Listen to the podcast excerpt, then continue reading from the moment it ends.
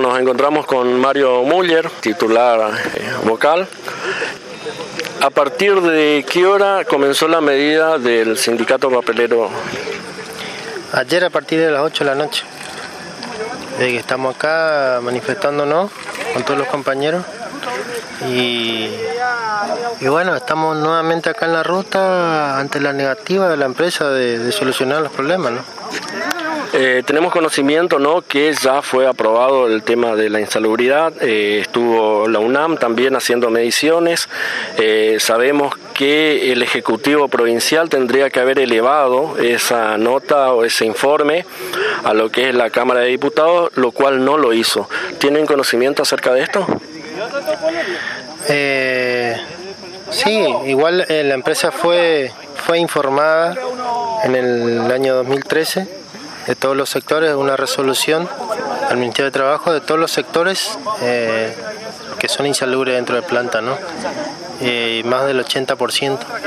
Todos los sectores operativos prácticamente de la planta fueron declarados insalubres, ya sea por ruido o por gas.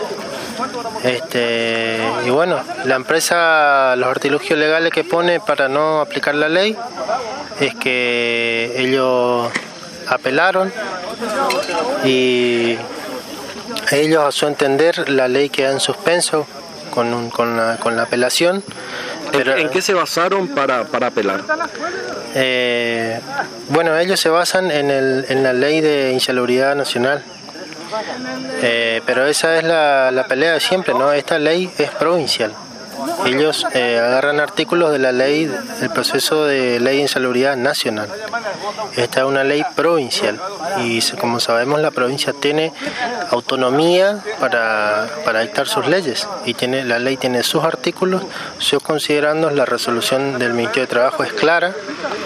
Eh, en cuanto a los sectores eh, que fueron declarados, bueno, la empresa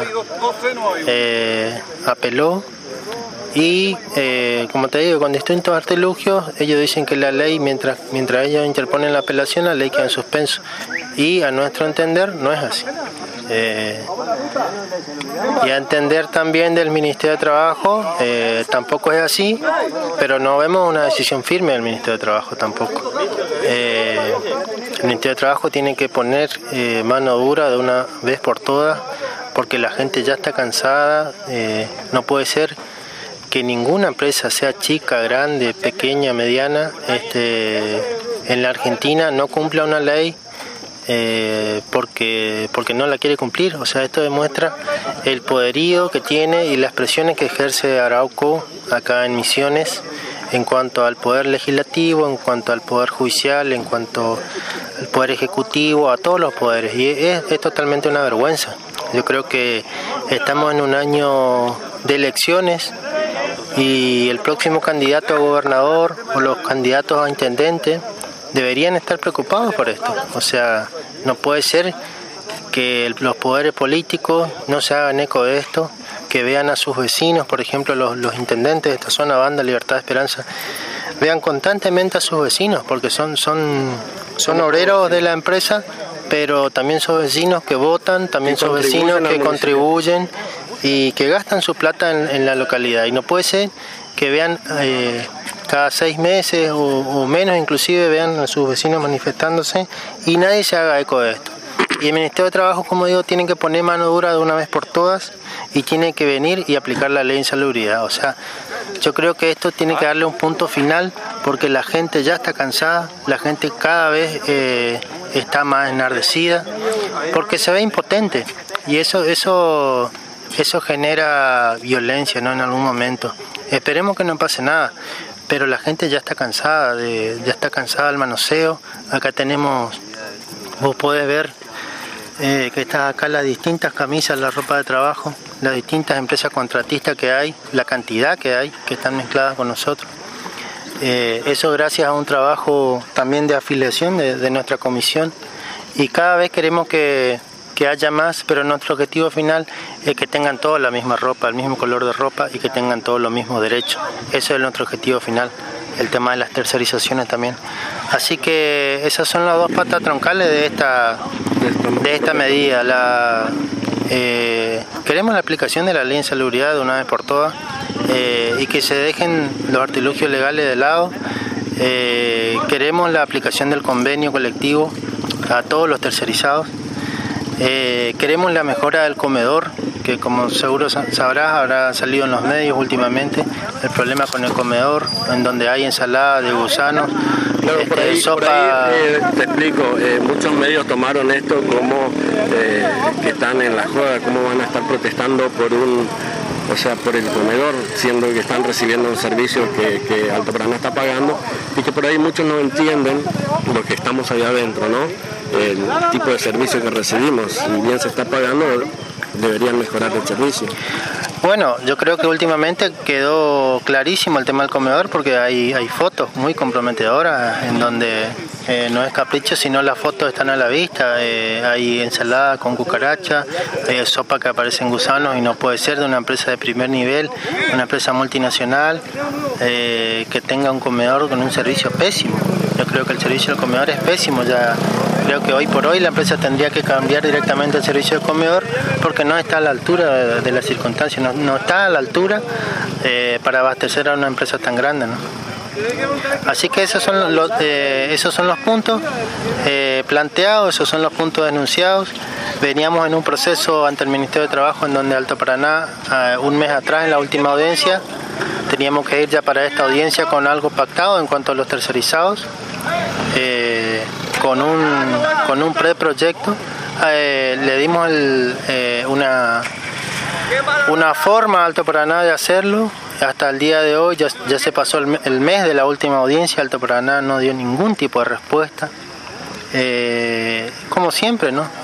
así que, que bueno, esta es la reacción de los compañeros. Los compañeros venían cansados hace rato. Hace rato que nosotros como comisión veníamos atajando esto porque se sabía que venía.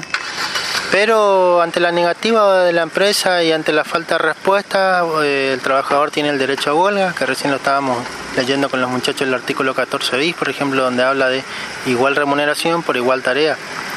Eh, y bueno, hoy estamos de nuevamente en la ruta y vamos a estarlo hasta que haya una solución definitiva de esto, porque los, muchachos están cansados, nosotros estamos cansados, y en algún momento alguien le tiene que poner... Eh, un punto final a esto. O sea que la medida de fuerza se inició eh, sin fecha de término. Este, hasta que no haya respuesta positiva, esto va a seguir. Bueno, pedimos disculpas a los vecinos, a los compañeros camioneros que son los primeros afectados a veces, ¿no? Pero yo creo que todos somos trabajadores y hay que entender que, que esto va más allá de pelearnos un trabajador con otro, porque esta es una empresa multinacional que tiene desplegados eh, miles de hectáreas en toda la provincia, que influye mucho en la provincia, influye en los medios, como te digo, influye en el poder eh, político y nadie quiere poner el moño al gato, ¿no? Eh, se, está más que demostrado que todos le tienen miedo, pero los trabajadores no, los trabajadores no le tenemos miedo y vamos a, a ir hasta la última circunstancia, porque como te digo, a esto hay que ponerle un punto final porque ya no da para más. Y, bueno, invitamos a los políticos, a los funcionarios, ¿no? a acercarse a ver la problemática de la gente y a tratar de, ver cómo solucionar esto, ¿no? porque yo creo que hay muchos que se quieren candidatar este año para, intendente o, para gobernador y que vayan viendo, ¿no? que vayan viendo, por más que conocen, porque todos lo conocen, pero que vayan viendo con quién van a tratar a la hora de, de pelear por sus impuestos, a la hora de, de pelear con esta multinacional, eh, es bastante complicado. ¿no? Yo creo que si tienen la capacidad para, para candidatarse a, o tienen la intención para candidatarse a funcionario, ya sea intendente o, gobernador, tendrían que estar acá con la gente. El político tiene que ver primero la necesidad de la gente y para eso se, se candidata, ¿no? Y bueno, esta es una problemática de la zona del Alto Paraná que ya viene arrastrándose años eh, y no vemos que ningún funcionario se haga eco de esto. Eh, por ahí me llegó la versión de que el recurso humano ha cambiado su estructura, ha cambiado... ¿Qué, qué conocimiento tiene acerca de esto?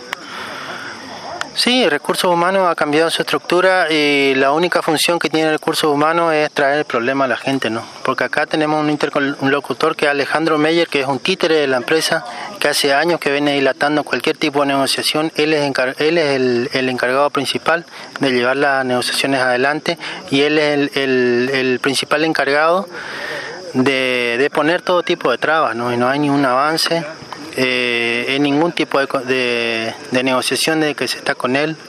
Eh, ahí se puede ver en, en, las distintas publicidades, eh, en todos lados, ¿no? cuando vemos la gran maratón organizada por Alto Paraná, todo lo que llega a distintas localidades, pero la gente de acá sabe que la realidad es otra, ¿no? La gente no come vidrio, yo creo que hoy por hoy ya nadie vende espejitos de colores, todos saben lo que es Alto Paraná, lo que causa en la provincia y como siempre recalcamos la responsabilidad que tiene que tener porque es una empresa multinacional muy grande y por eso se le exige, mayor responsabilidad social e empresaria, ¿no? que ellos tanto pregonan.